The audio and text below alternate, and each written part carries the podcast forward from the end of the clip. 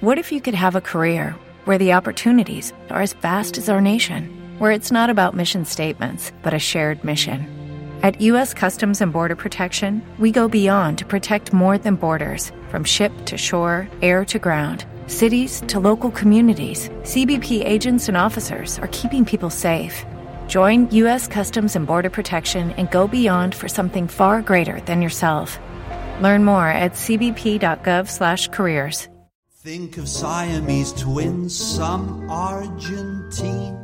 El Ring Café fue una cafetería de Viena de principios del siglo XX, donde entrenadores y amantes del fútbol profundizaron sobre aquello que los apasionaba. Hoy lo recuperamos para todos vosotros. Romantic sponges, they say, do it. Oysters down in Oyster Bay, do it. Let's do it. Let's fall in love.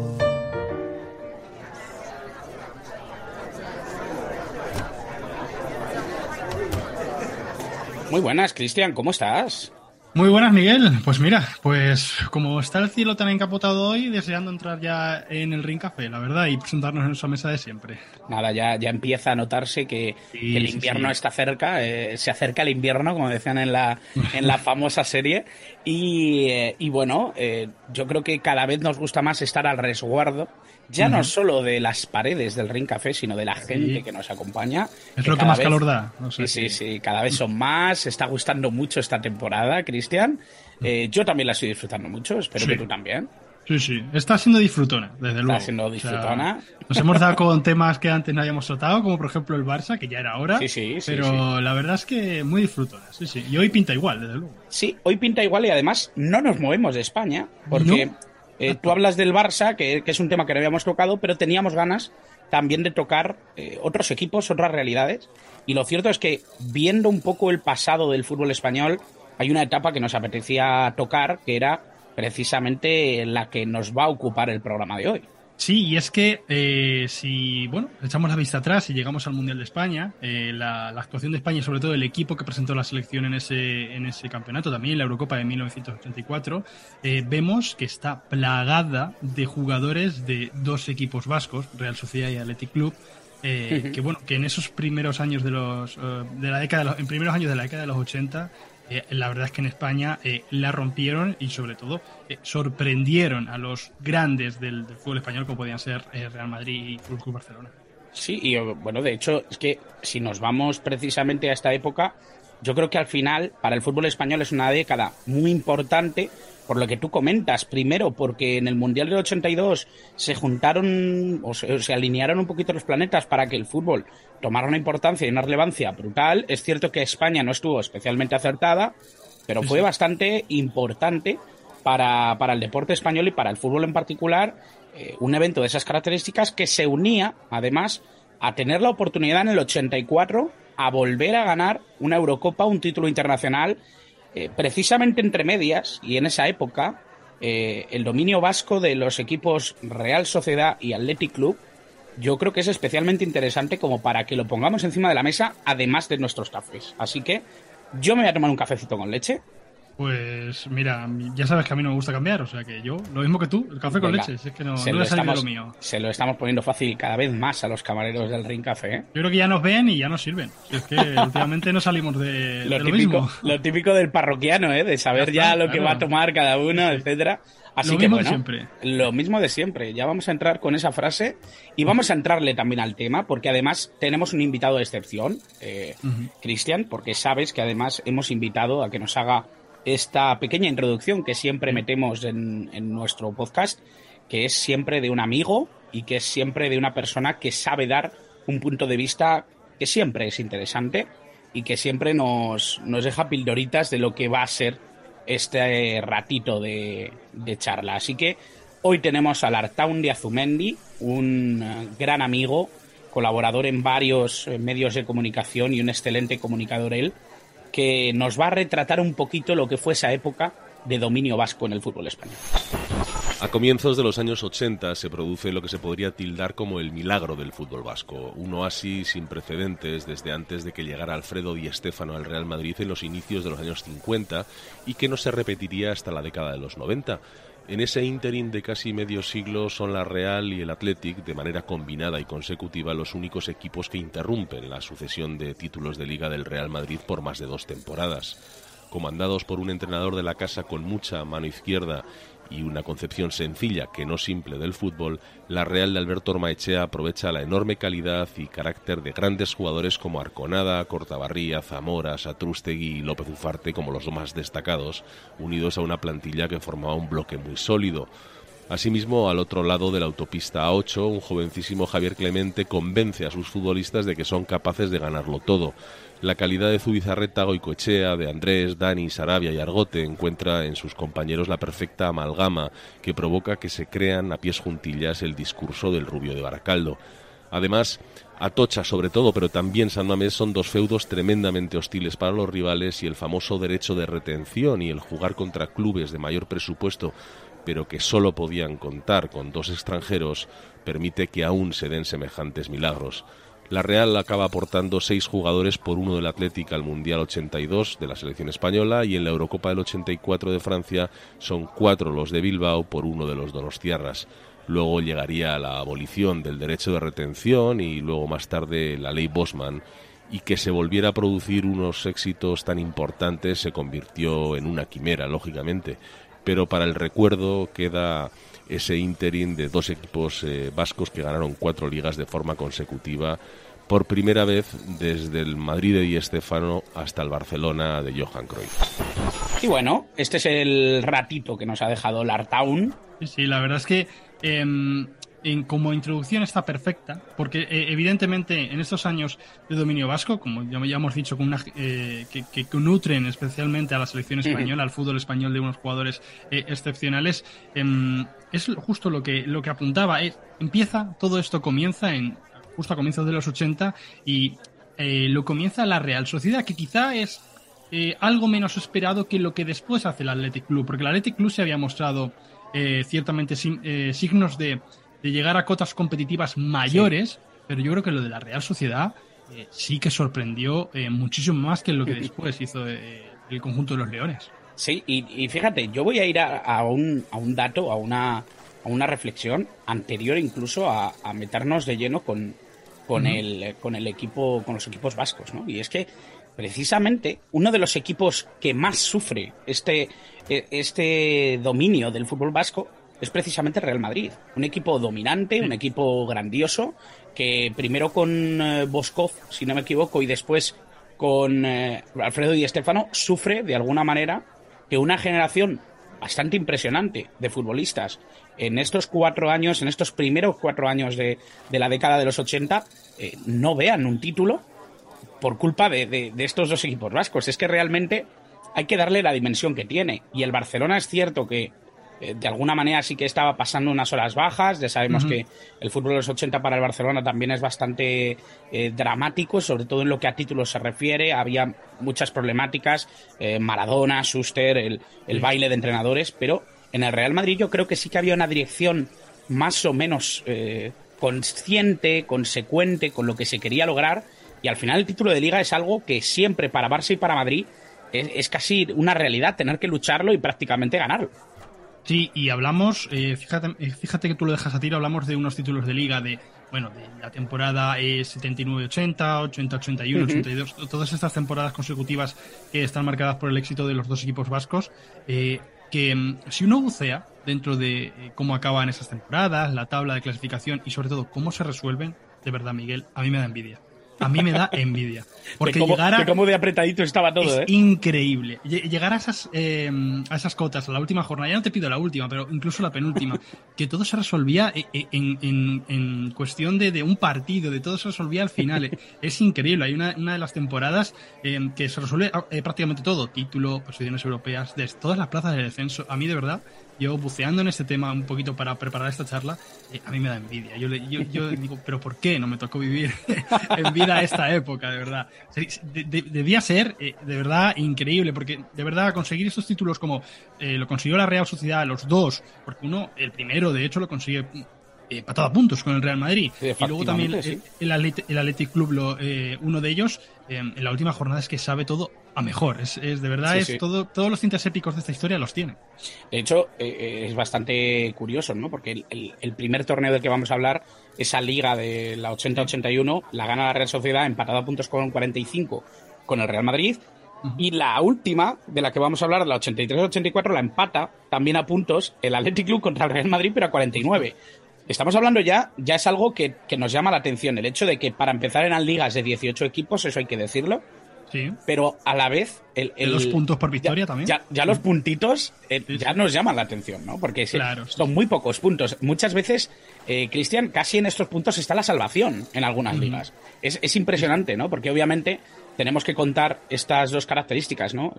Las victorias de dos puntos, eh, que había menos equipos por liga, pero la sensación es que obviamente todo está más igualado. En, en esa liga de la 80-81 por la que vamos a comenzar, hay que decir que en 10 puntos están metidos del 1 al noveno de la liga.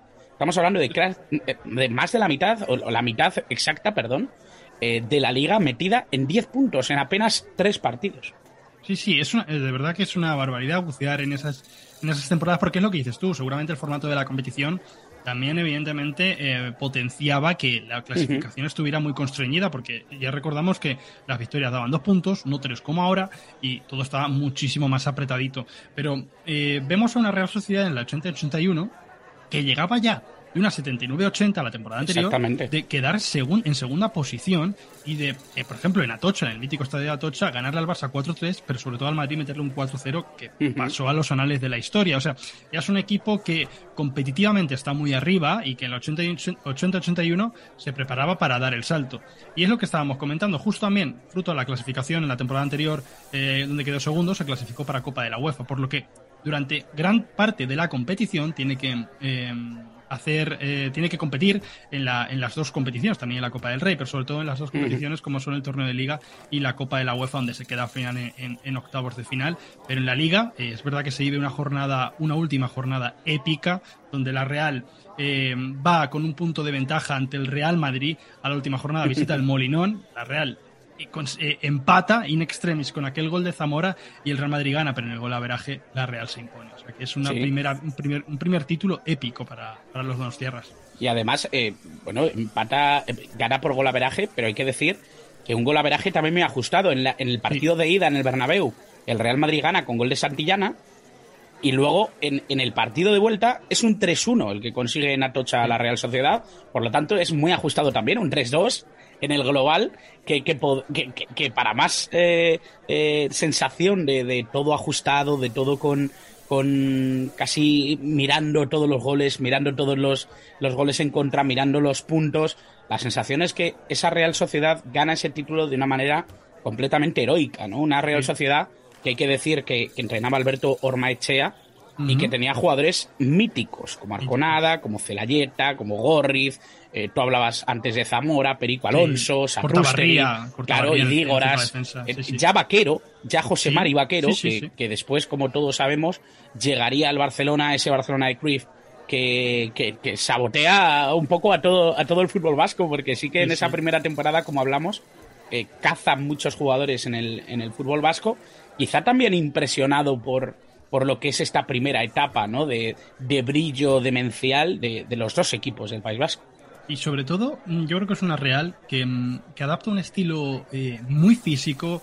Eh, recordemos que en aquellos años en Europa, salvo en el 83 que la gana el Hamburgo, los clubes ingleses eh, estaban al alza, ganando, llevándose casi todas las copas de Europa, los conjuntos británicos. Y es eh, la Real, por así decirlo, adapta. Y los equipos vascos, yo creo que también el Athletic Club adapta sí, un estilo. el Athletic también lo hace, ¿eh? sí, un estilo muy físico, muy basado en la verticalidad por banda y sobre todo la Real Sociedad eh, llama la atención en comparación con el Athletic Club año después, que lo que adquiere es una increíble solidez defensiva. Eh, evidentemente, mm, está fraguada entre los tres palos, en Arconada, que es uno de los mejores porteros de la historia de España. Y en aquella época, hablando con con nuestros mayores eh, te reconocen como que Arconada era esa figura, ese, ese jugador al que todo el mundo, al que todos los niños querían emular. Y recordemos que es un portero, no es un delantero, que es normalmente lo que más llama la atención.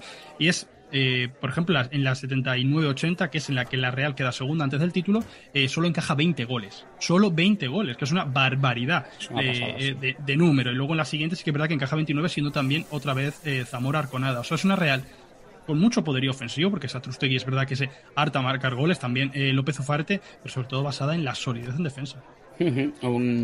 Aquí no pasa nada, tenemos Arconada, ¿eh? recordemos que era una figura brutal, global, que además en España eh, tenía muchísimo respeto y que obviamente también fue uno de los grandes protagonistas, sin duda, de esa final vivida contra Francia en el 84. Pero no nos vamos a adelantar mucho más, porque obviamente en esa temporada hay muchas cosas que destacar, hay, hay muchísimas cosas que, que tener en cuenta. Esa 80-81, cuyo máximo goleador fue Kini, el jugador del eh, Barcelona, eh, seguido por Juanito Dani. Aquí ya nos encontramos el primer nombre del fútbol vasco, un delantero del Athletic Club. Y también, un poquito más abajo, Satrustegui, un futbolista vital para lo que era esa Real Sociedad y quizá uno de los más recordados también. Sí, sobre todo porque en esos primeros años es verdad que conforme van pasando las temporadas, Satrustegui eh, va bajando sus guarismos goleadores mínimamente, pero es que es verdad que los va bajando, pero yo creo que otros jugadores, por ejemplo López Ufarte, sí que van em, equilibrando esa balanza goleadora y van haciendo eh, a la Real Sociedad un equipo más coral, sobre todo en la cantidad de jugadores protagonistas de cara a portería. Eh, pese a que va bajando los guarismos de Satrustegui a temporada a temporada, este no se, no se nota porque sobre todo es lo que hemos dicho. Eh, la Real, pese a que no es el equipo más goleador del campeonato, sí que es el equipo que menos goles encaja. Y en ese sentido acaba rentabilizando muy bien los, eh, eh, ese equilibrio entre goles encajados y goles marcados para acabar triunfando en, España. Efectivamente. Bueno, si quieres, vamos a pasar ya página. Vamos a hablar de, esa competición de primera división en el 81-82, porque creo que también es, una, es un reto importante Primero porque aquí el segundo clasificado fue un Barcelona eh, que ya hemos hablado, ¿no? Eh, en este momento estaba Udo Lattek entrenando al Club Culé, un Club Culé con, muchos nombres. Alan Simonsen, yo creo que es conocido por todos, balón de oro danés, uno de los futbolistas más importantes de la historia del Borussia Mönchengladbach. Eh, obviamente Kini, ¿no? Que ya hemos hablado de que fue máximo goleador en la anterior temporada. Alexanko, Artola, grandes nombres de un Barcelona que obviamente también tenía como estrella extranjera a Ben Schuster, eh, sí que es importante, yo creo, mirar los rivales para valorar de alguna manera lo que conseguían los equipos que se coronaron campeones. De hecho, la Real Sociedad en este año sí que consiguió una ventaja clara, al menos, por lo menos, de una victoria. Sí, sí, sí, exactamente, con una ventaja de dos puntitos sobre el Barcelona.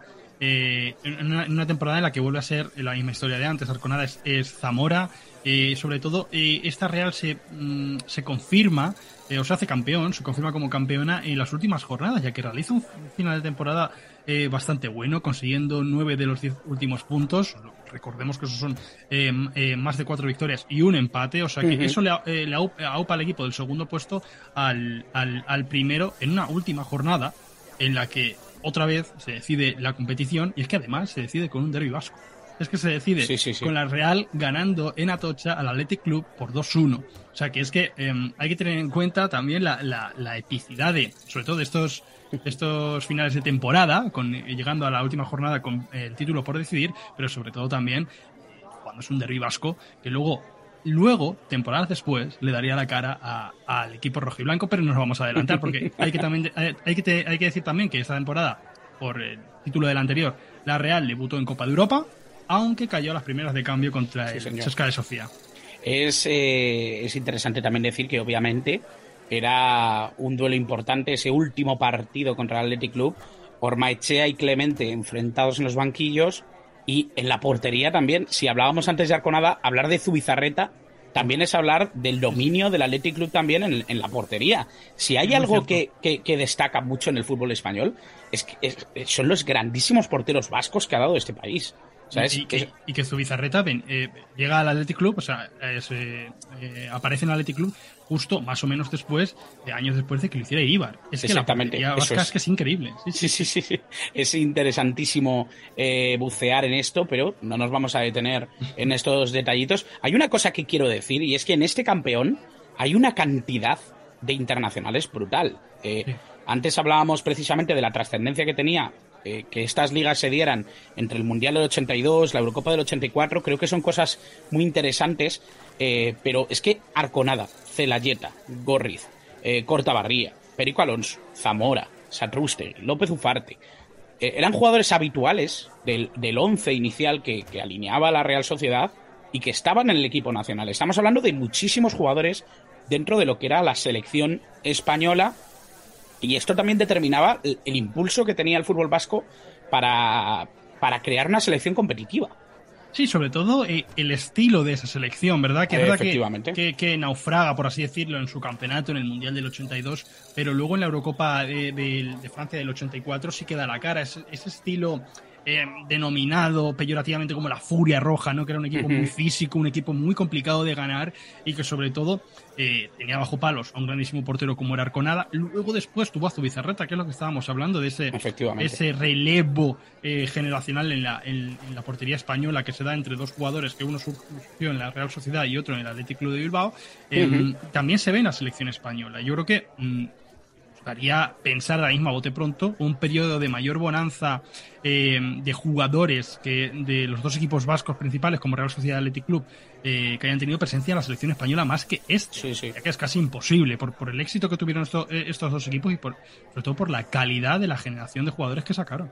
Bueno, y es que también hay que recordar, y yo creo que ahí sí que se es un poquito injusto con, con la selección, sobre todo en el 84, ¿no? Porque yo creo que Miguel Muñoz fue un grandísimo seleccionador, un hombre que, intentó hacer algo eh, interesantísimo con, el equipo de esos años. Había jugadores eh, obviamente muy superiores a lo que a lo que se había visto. Estaba Señor, estaba Víctor Muñoz, estaba Santillana, estaba el Lobo Carrasco. Había grandísimos futbolistas, pero además no tenían miedo de alguna manera a alinear jugadores que quizá no, no correspondían a lo que a lo que podía plantear el fútbol de la época y que tuvo el valor, ¿no? De alinearlos y de, llamarlos y de, que fueran jugadores importantes, empezando obviamente por la portería con ese Luis Arconada que, que obviamente era, era un personaje fundamental y más teniendo en cuenta lo que estamos hablando el fútbol que estamos tratando, eh, pero que luego también eh, de alguna manera se quiso proseguir con todo ello con la llegada de un entrenador que va a empezar a ser protagonista en las siguientes dos ligas.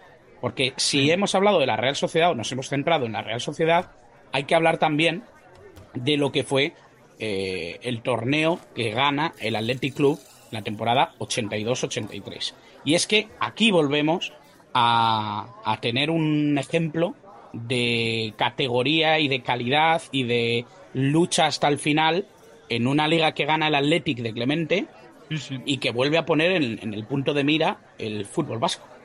Sí, la verdad es que em, es llamativo y a la vez sorprendente cómo eh, la Real Sociedad le pasa el testigo, por así decirlo, al Athletic en estos años. Pero es verdad que mientras la Real Sociedad eh, ganó esas dos ligas que hemos comentado, llegó a las semifinales de la Copa de Europa, recordemos en la 82-63, el Athletic por detrás.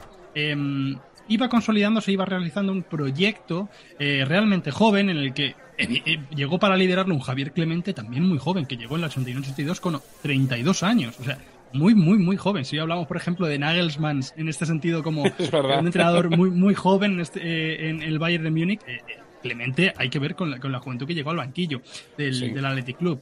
Y bueno, es en, esos, es en esos años donde empieza a, confirmarse como, por ejemplo, se confirma como titular Andoni Zubizarreta, que es yo creo que uno de los jugadores eh, clave para entender este éxito de, los Leones. Y en la campaña siguiente, de la 82-83, es verdad que la Real baja bastante su, eh, su competitividad en el, plano doméstico, porque yo creo que se está centrando mucho en la campaña europea, donde ya decimos llegó a semifinales contra el Hamburgo, que luego consiguió la Copa de Europa, y el Athletic eh, em, aprovecha esa situación para ganar la liga en una última jornada, que es como tú has comentado, Miguel, donde el Madrid iba al Lluís Casanova ante el Valencia, un Valencia desahuciado casi para, para bajar a segunda, solo una carambola increíble le podía dejar en primera, y el Athletic eh, visitaba Las Palmas. El Athletic goleó, el Valencia, contra todo pronóstico, se impuso al Madrid, consiguió la salvación ganándole el gol a a Las Palmas, y el Athletic consiguió la, el, el, primer el título de liga, el primer título de liga en esa década de los, eh, de los 80. O sea, fue otra vez de nuevo una, una última jornada de locos. Sí, una última jornada de locos y sobre todo también refrendada por, por, eso que has comentado antes, también del estilo, ¿no? De, de lo que era este Athletic, de lucha, de, de, muchísima fortaleza y de... Yo, no sé si hierro el tiro, ¿no? Pero sí me da la sensación de que al final era una adaptación de esa escuela inglesa que había dominado y que, estaba dominando Europa, ¿no? Da la sensación de que también eh, esto no deja de ser una influencia clara y que los vascos sí que lo saben aplicar a un modelo ganador que, al menos en el terreno nacional, logró imponerse y esto obviamente también tiene eh, la influencia de Javier Clemente, un entrenador que, como tú bien dices, empezó muy joven y en el que me quiero centrar, eh, Cristian. Creo que hay que hablar de Clemente, creo que hay que hablar de este sujeto porque me parece importantísimo eh, también el poder eh, charlar de Clemente sin el prejuicio que en todo este tiempo de alguna manera se le ha, se le ha metido un poco en, el, en, la imagen, ¿no? Eh, Javier Clemente, para empezar, hay que decir que era un jugador con, ciertos visos de, ser una gran promesa, que llegó al Athletic Club procedente del Baracaldo, que se lesionó de gravedad, creo que pasa tres, cuatro operaciones, eh, deciden que, no van a luchar más, que, al final no, tiene salida, si no me equivoco fue una rodilla. Eh, y bueno, Clemente termina metiéndose muy joven a entrenar y eso es algo que, eh, que creo que también le da ese puntito de rebeldía, Cristian, que muchas veces tienen los entrenadores jóvenes de mirar mucho y copiar. Sabes que, y en el caso de Clemente, también es verdad que tal vez me pueda en esta comparación ese carácter que tú querías eh, evitar, pero no, ya no es la polémica que ha levantado Clemente, sino ese carácter de que has hablado de ese carácter irreverente, ese carácter rebelde del entrenador joven. Siempre me viene a la, cabeza dos figuras cuando pienso en Clemente y me viene a la cabeza eh, Brian Clough y también José Mourinho. Son dos entrenadores que eh, lo, equiparo bastante a este Javier Clemente tan joven porque de, de la nada, entre comillas, eh, consiguieron convencer a un grupo de jugadores realmente jóvenes, en este caso en el Athletic, también pasó en el eh, con Mourinho, eh, de, que podían ser ganadores y de que tenían la capacidad de, sacar adelante un proyecto que en principio nadie le cabía en la cabeza que pudiera arrebatarle un título a los grandes. Y en ese sentido, hablando de Javier Clemente, lo consiguió. Eh, lo consiguió por partida doble en, esos, en esa primera mitad de la década de los años 80. son, o sea, son varias figuras que parece que están cortadas con matices por el mismo patrón. Y Javier Clemente yo creo que se le concede, eh, aquí en España, por lo menos es así, se le, se le da mucho bombo a esa imagen polémica, esa imagen más irreverente de Clemente, pero yo creo que se le tiene poco en cuenta eh, todo lo que hizo, porque una vez eh, alguien se pone a bucear en la, figura de Javier Clemente como entrenador, como, como líder de un equipo, luego, luego posteriormente lo que hizo con la selección española, eh, ve a un entrenador que se da cuenta o se sorprende, se puede llegar a sorprender de que, joder, este entrenador fue muy bueno, fue muy bueno y desde muy joven. Y, parece que esa imagen no, se, no es la que más se alaba, ni, ni por asomo, en, la, en, el panorama mediático español. Uno, uno, cuando se mete de lleno en estos temas, como este Athletic Club, doble campeón de liga en, en, comienzo de los 80, se da cuenta de, lo tremendamente bueno que era Clemente desde muy joven. ya recordamos, muy, muy joven y abriendo camino. Así es. Eh, creo que es importante decirlo, como importante es irnos también a ese segundo título. Este, como ya he dicho antes, como hemos abierto hablando de ello, eh, no solo consigue la liga, sino que consigue también eh, que sea igualado a puntos con un Real Madrid también importante, también imponente, también uno de los equipos que sobre todo en el futuro iba a ir abriendo iba a ir abriendo brecha y que además de la mano que, de Di Stefano, iban a empezar con lo que iban a ser los cimientos de, de, la quinta del buitre. Por lo tanto, estamos hablando de, la generación importante o de, o de los eh, primeros pasos de, un Real Madrid que iba, que iba a ser importante, sobre todo en, el, en España, y que obviamente también le da algo de mérito a este Athletic Club, que también consiguió la Copa del Rey.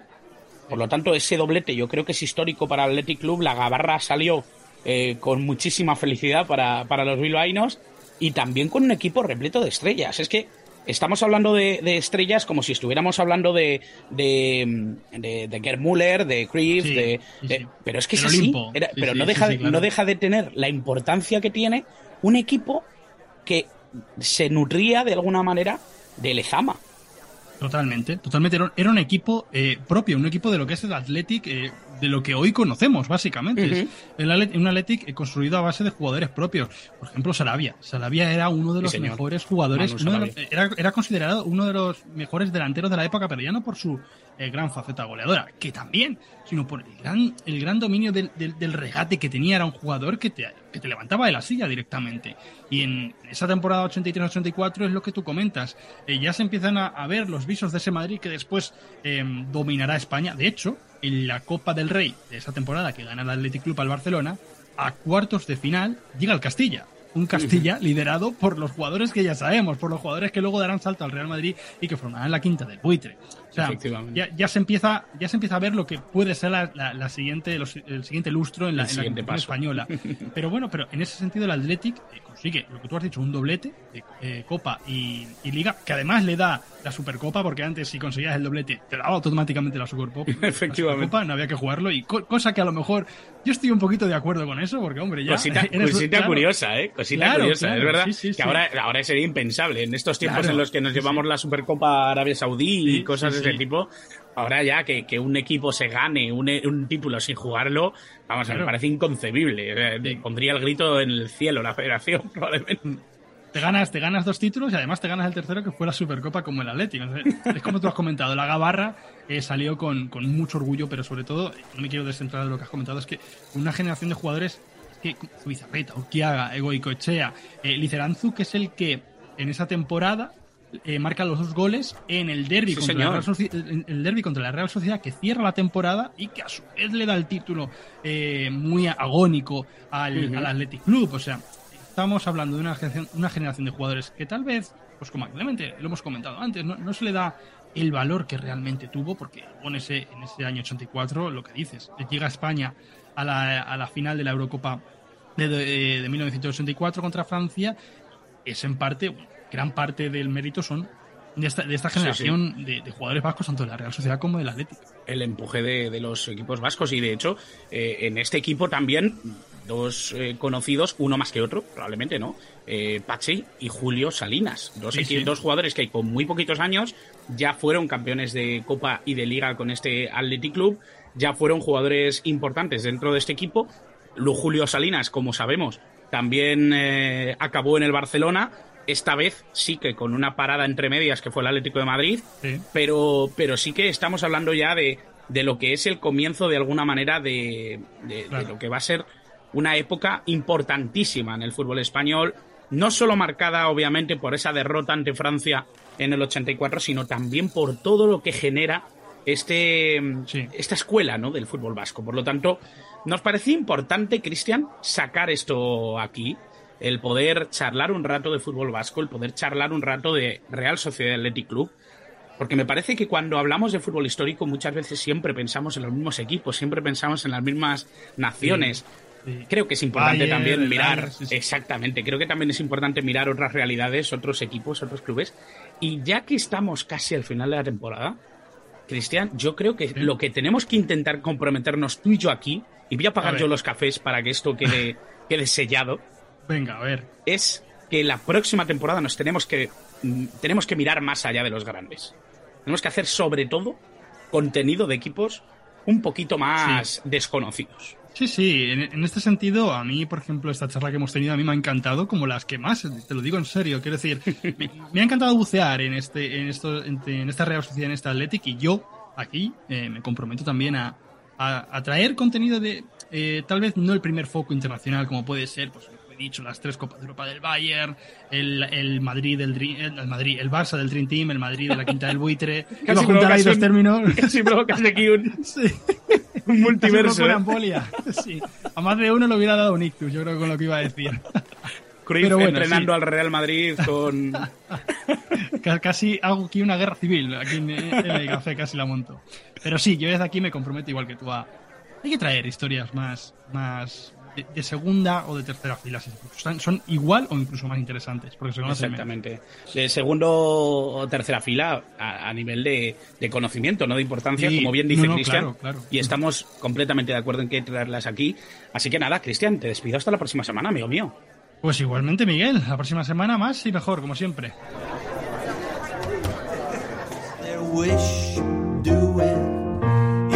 lazy jellyfish do it.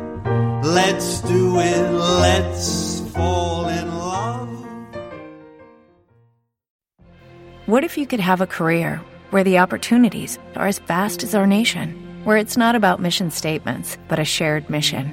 At U.S. Customs and Border Protection, we go beyond to protect more than borders from ship to shore, air to ground, cities to local communities. CBP agents and officers are keeping people safe.